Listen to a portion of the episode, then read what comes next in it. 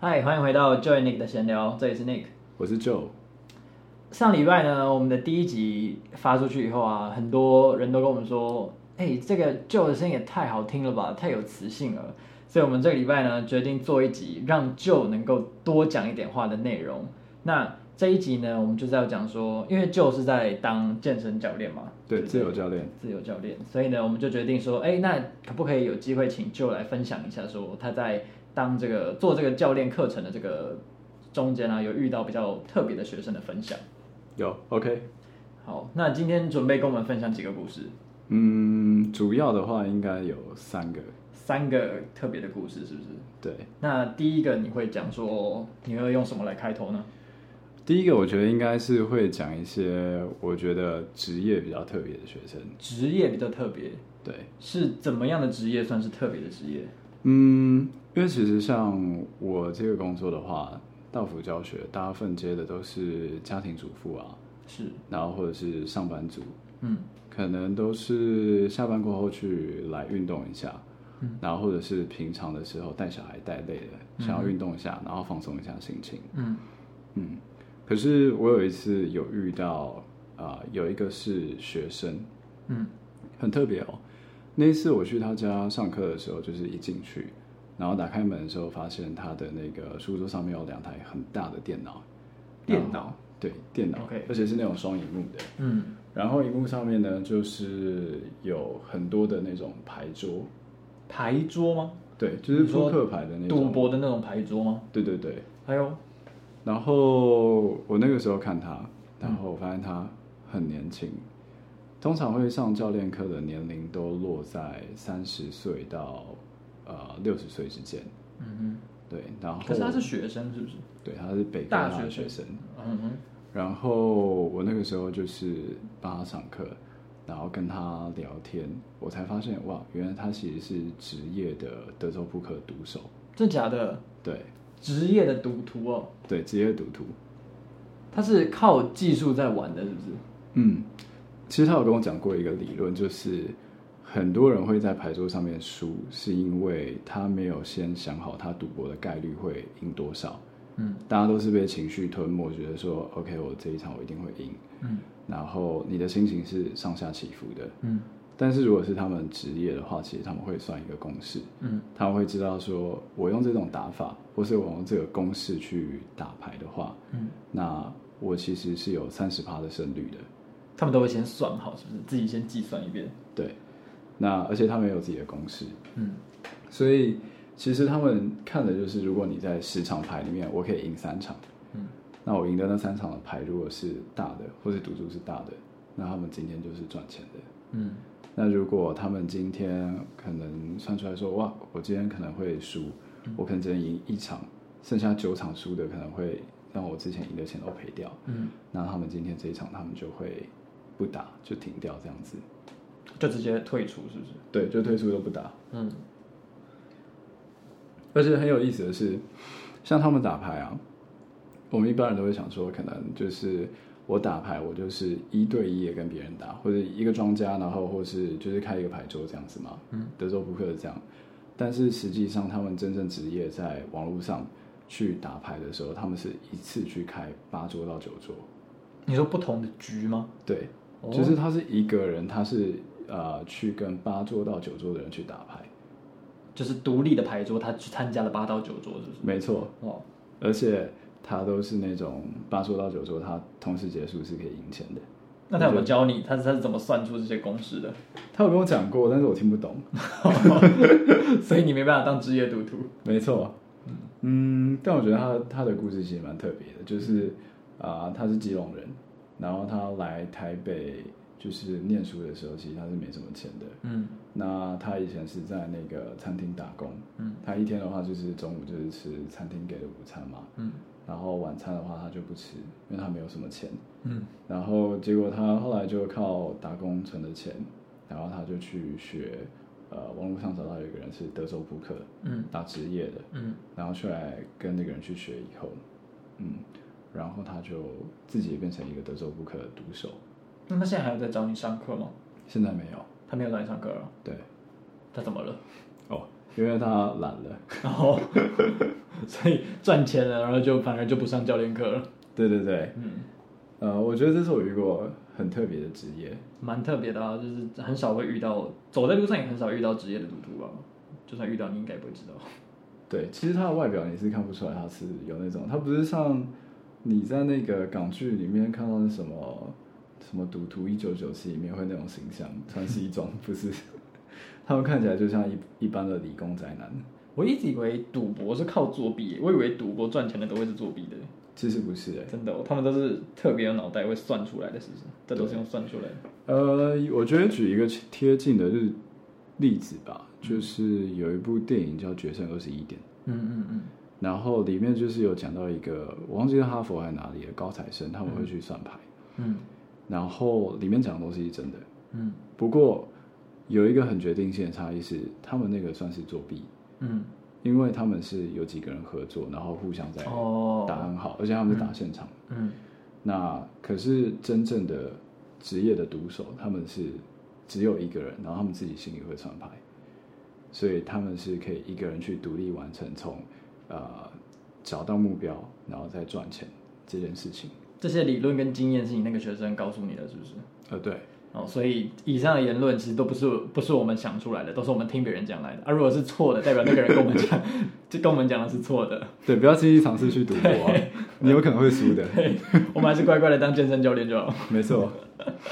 所以这个除了一个比较职业特别的学生以外，你在你这么多学生里面，有没有什么学生是对你的影响蛮大的学生？我觉得有有影响蛮大的是，在我刚开始那个教练生涯的时候，嗯，因为其实自由教练他的工作性质就是呃自由工作者嘛，然后等于是你是接 case 的，嗯所以我刚开始做的时候，其实接案量不是很稳定，嗯然后呃前半年其实过的是有点心惊胆跳的。你要不要跟大家讲一下你做这个教练你做了多久？我到现在的话，二零二零年现在应该是要满第三年了。第三年了。所以你说在前半年的时候，三年里面的前半年是过得就是比较不稳定的生活，呃，对，晚上睡不着觉那种，压力很大。压力很大。呃，不过我那时候有接到一个学生是给我那个时候很大的正面鼓励。嗯嗯，那个学生他住林口，嗯然后其实我刚开始遇到他的时候，我有想说要不要接这个 case，嗯，因为距离太远了。他是用粉丝团找到你的，是不是？对，那个 Joe Finis 的粉丝专业，好，工商一下你自己的粉丝团。对对对，大家去搜寻 Joe Finis。 好，好，继续。然后后来，但是因为我人住在新店那个时候，嗯，我其实要去林口，然后在龟山那个地方，我光骑车可能要一个半小时。蛮远的欸。对啊，而且你想哦，就是我去一个半，嗯上课一个小时， 嗯，回回来要要一一个半。半小时。 嗯其实我分配给他的时间应该是我整个下午的时段，嗯但是我后来还是去了，而且我不后悔，我觉得非常的值得纪念。那为什么当初你愿愿意说不会说啊好远哦算了啊，你会觉得说好了那还是去好了。哦，因为我那时候有点不好意思。怎么我说其不好意思实刚开始每次正式课程前，我都会上体验课嘛。你说免费试教这种吗？对，嗯然后他们是开车来木栅，就是我在木栅有一个教室，嗯他们是开车来木栅，然后找我上课。嗯，然后那时候其实心里就觉得，哇，他们都跑来这边了，那我不过去好像不好意思。哦，所以你这个学生是一开始是他是住在林口，然后因为你有体验课，所以还特别从林口开车来木栅找你。对，我就觉得他非常有诚意 OK OK，哦。然后后来就开始为期差不多一年吧，嗯我呃新店跟林口奔波的日子。嗯然后我觉得比较让我鼓舞的是，其实我那个时候前半年的时候，因为刚刚创业，然后心情就是很起伏不定嘛，嗯你会很害怕，你可能哪一个时候就跌跤了，嗯然后你可能就毁了这样。嗯但是我觉得让我很激励的是，我去他那个学生叫阿芳，嗯我去阿芳家的时候，她有一个小女儿，嗯然后那个女儿是她好不容易跟她老公才生出来的，嗯因为阿芳她有那个巧克力囊肿。嗯就是在卵巢那边，所以等于她每一次要生小孩的时候，其实很容易就流产流掉了。嗯可是等到她好像第三次还是第四次，她终于生出一个小孩，嗯然后那个小孩虽然生出来是活着，但是刚出生的时候好像听他说有一分钟还是两分钟是没有呼吸的。哦，真假的？因为小孩刚出生不是会哭吗？嗯，他他没没有有哭是不是？他没有哭，嗯然后他是呃完全没有呼吸的，嗯结果就是护士一直用力拍他的背，嗯然后他才醒过来这样子。嗯可是这就造成那个小孩子，啊、他后来的时候他就有脑麻，脑麻是会怎样？就是他讲话讲不清楚。他那时候已经四岁快五岁吧，嗯，没有办法讲话。这是这个学生告诉你的故事是不是？没有，因为我去他家的时候还有看到他小孩，当然他有跟我讲他的故事啦。那所以那个小孩有跟你讲话吗？他不会讲话啊，四岁了还不会讲话，还是说不清楚而已。有试图想要表达什么，但是他那个你没有办法知道他想要传递的是什么东西。 OK，对啊，然后但是他们还是很努力地把他养大。嗯他除了脑麻这个问题以外，他其实问题非常多。嗯他还有羊癫痫，嗯，就是他不定期会发作，嗯然后等于说他发作的时候会想要咬自己舌头，嗯很容易就挂掉了嘛。嗯嗯然后他其实还有呃过度换气的状况，嗯，是因为一开始生出来的时候没有呼吸，然后导致后来这些，这些都是并发症。哇塞，所以他们家的那个床头啊，嗯有一次我就看到，因为我们在阿芳的那个卧室运动嘛，嗯，我就看他床头有那个，你有看过那种医院的那种纯氧氧气瓶吗？有有有，嗯，然知道后是什么他就有一罐那个，嗯然后我就说，哎，为什么你你你家有这个东西？嗯你怎么可能在家里潜水吧？嗯然后 他那个时候就跟我说，因为他的女儿就是晚上睡觉的时候嗯会突然发作，嗯然后他发作的时候其实吸不到空气的，嗯所以要用纯氧嗯去帮他接气，嗯他这样才可以活下去。嗯，所以他们其实这四年当中没有一天睡得饱，太太辛苦了吧？要么是她晚上会起来，要么是她老公。嗯然后我那个时候其实给我的感觉是，就算是这样的小女孩啊，嗯她经历这么多的痛苦，嗯她还是很努力的撑过来。嗯然后在我刚创业初期的时候，那段痛苦其实就对我来说就不算什么了。嗯就我每个礼拜会跑一次领口，我跑那一次的过程，其实我觉得就有点像激励我自己，就跟我自己说不能放弃，因为像这样子比我痛苦千百倍的人都还继续撑下来，那我的其实根本就不算什么。借由那个小女孩每个礼拜给你一次鼓励，是不是让你继对续撑下去？因为我觉得刚开始如果可能自己想要做一些自己梦想或热情的事情的时候，嗯你的起步啊，前半年，嗯嗯，有些人周期会更长，我是前半年是最痛苦的。嗯那种痛苦是你会担心你没有办法达到目标，嗯然后你可能会觉得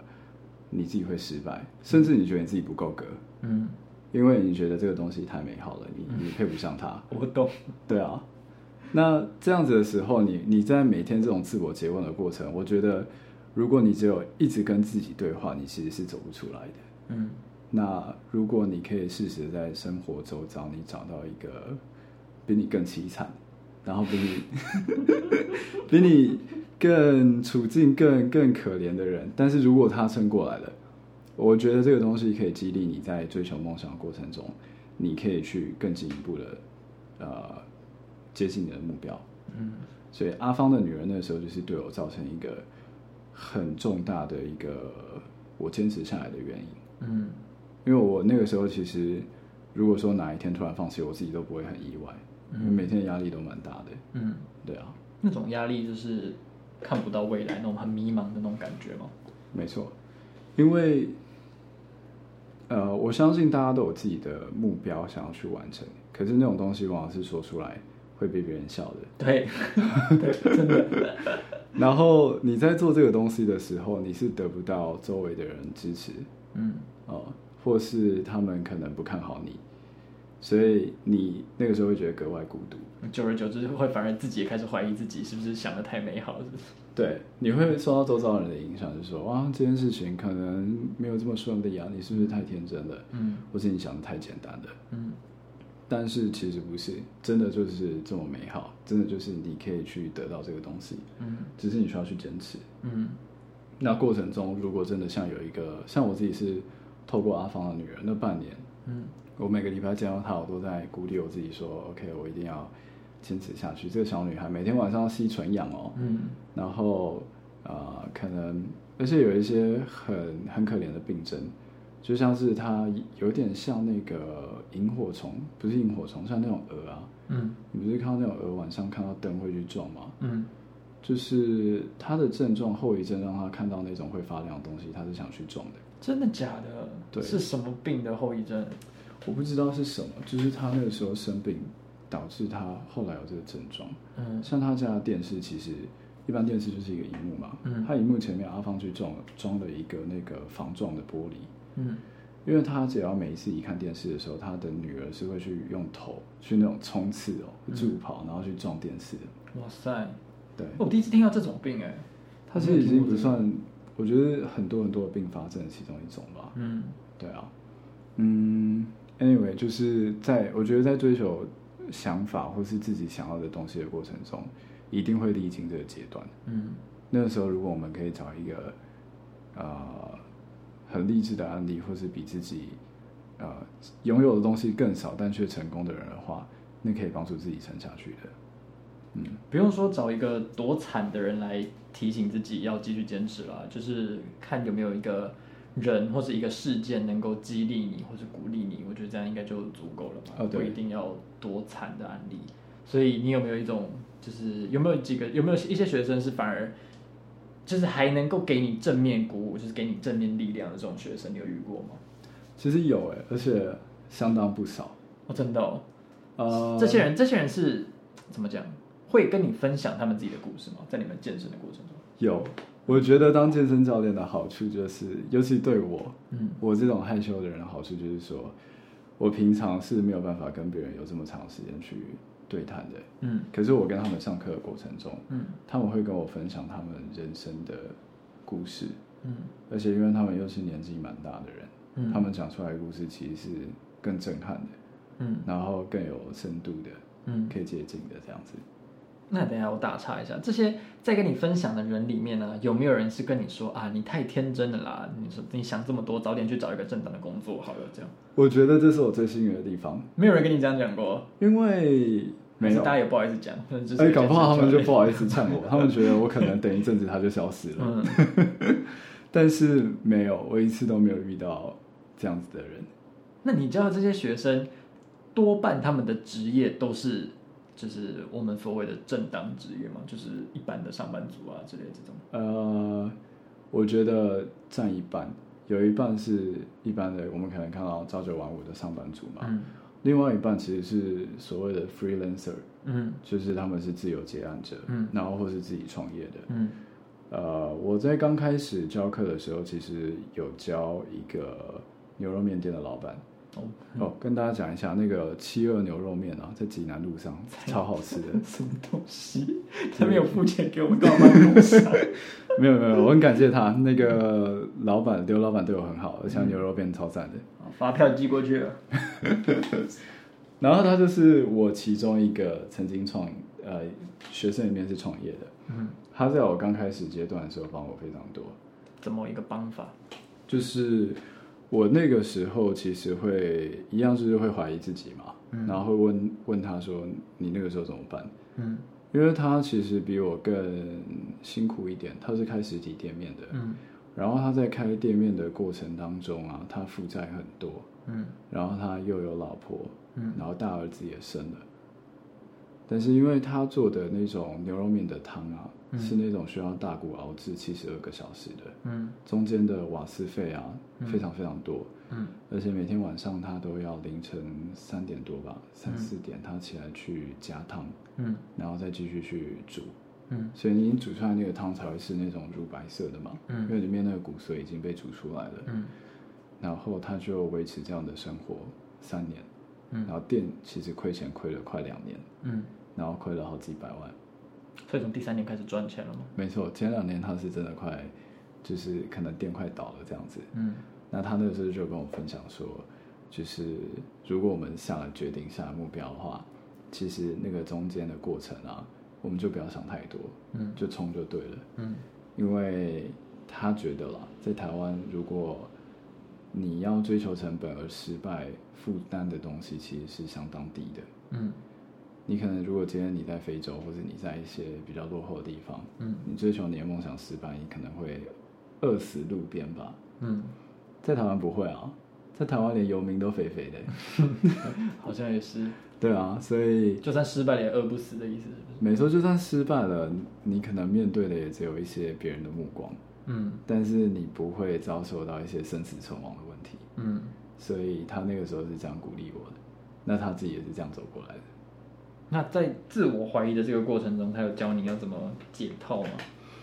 自我怀疑的过程哦，对啊，我觉得自我怀疑这个过程应该大家都会有吧？谁会觉得自己一开始就会成功？你可以都是举个大家觉案例吗得自己失败吗？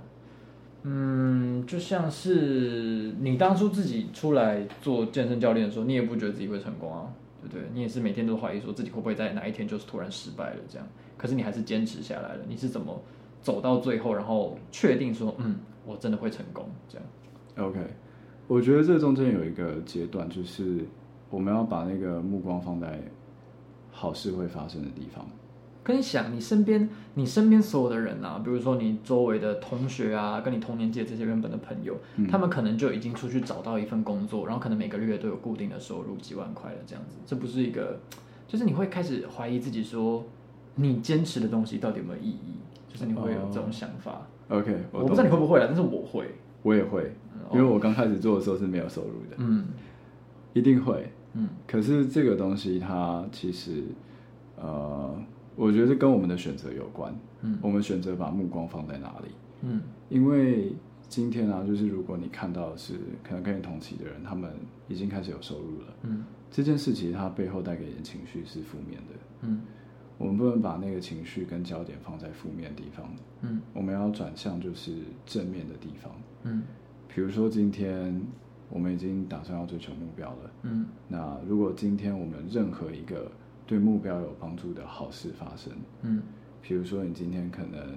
多去开发了一个客户，嗯你今天可能想当歌手，你多写了一首歌，嗯然后或是你的演奏技巧更进步了，嗯他们都是值得感恩的好事。嗯我们可能每天都要练习感恩的习惯，嗯然后把这个习惯带进生活中以后，慢慢的你会越来越相信自己可以做到。就是每发生一件好事，你就会多肯定自己一点，多好像这个目标多更清楚了一点。没错，嗯如果你把那个好事啊，即便是一点一点点的好事，比如说我刚才在来你家路上的时候，嗯我那个去 Seven Eleven 买两瓶 f 嗯我抽中五折哎、嗯嗯嗯我觉得这个对我来说就是今天很值得感恩的好事，嗯即便是很小很小。嗯那如果我们可以把这么小的事情拿出来好好感恩一番的话，嗯就不会让那些相对负面，或是觉得比较，或是觉得自己不如人的这些负面情绪嗯，进到自己的心中。好 OK，用好事来阻绝他们的进入。对，因为如果有阳光的地方，就不会有阴影嘛。嗯，对啊，合理。嗯，所以这这个那个牛肉面老板就是给你正面鼓舞的学生，是不是？对。但是 我觉得可以提一个，就是在我教学中遇过一个物质上帮助我很多的学生。物质吗？对，他给你两倍的学费吗？那不 不是，呃不过我有遇过学生是那个，他付了学费以后，嗯然后都不来上课，过了一个月以后，他说他去大陆出差了， 然然后后他就说你这钱你不用退我，哦，真的哦。我真的很不好意思的，欸其实，那他要不要学日文？你要不要介绍给我认识？ 可以可以可 以，你告诉我他什么时候去出差，我先跟他收钱。他是去大陆了。嗯，OK，呃，我说的那个帮助我很多的学生，她叫林阿姨，嗯她是一个上海人，嗯然后她来台湾是呃跟她的第二个老公，嗯第二任老公再婚的老公住在台湾，因为她的老公台湾人。嗯然后她自己也是一个很传奇的，在大陆啦创业的女性，嗯因为她自己是做手工皮件的，嗯然后还有做一些呃衣服，中国传统服饰的，嗯然后在上海卖，嗯然后在那边跟她第一任丈夫卖出名气以后，嗯啊、他们就因为生意的问题，两个人就有争执，她跟她老公吗？嗯，嗯啊、所以他们就离婚，然后后来她来才来台湾。嗯嗯，我先说一下这个林阿姨的个性好了。嗯我会觉得她让我印象这么深刻，是因为他是一个很率性、嗯很坦诚，嗯而且非常乐于帮助人的人。嗯对，然后呃，她跟她第一任老公见面第一天就结婚了、太随便了吧，林阿姨，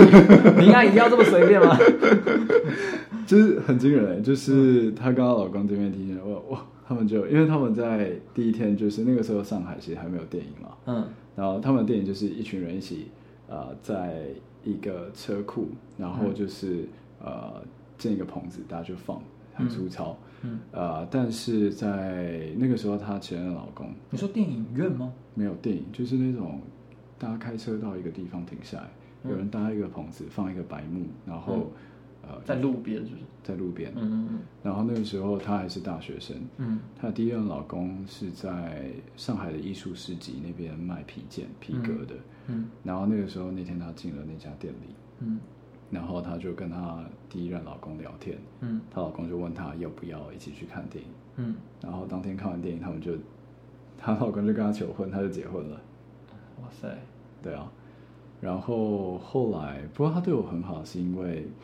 嗯，他在台湾的时候，其实我那个时候刚搬出来住的时候，他就有把他的房子借给我住，然后他借给你住，不用收钱。不收钱，很惊人哇嘛，我只有帮他雇他的那个狗狗，嗯嗯然后啊、对啊，所以他也帮我介绍了相当多的客户，嗯嗯，所以我那个时候很感激他，对啊，所以在你在你自己出来创业的初期，也是受过很多人的帮助。对我觉得我其实到现在都是一路受到大家的帮助的。嗯，嗯，很不错啊。我蛮觉感谢得的当你想成就一件事情的时候，好像我不知道是巧合还是怎样，好像当你这个决心够强的时候，好像大家都会来帮助你，嗯即使他们不知道你想做什么，但是他就会在怎么讲巧，不能说巧合，就是在。你的生活中会给你一些帮助，刚好这些都是你最需要帮助的时候，他们会来帮助你。对啊，嗯，我觉得这就相当值得感恩的。好，我们谢谢舅跟我们分享了这么多个他在创业初期受到帮助的故事，还有一个职业特别的学生的故事。嗯，那我们今天的内容就到这里喽，谢谢各位。谢谢大家。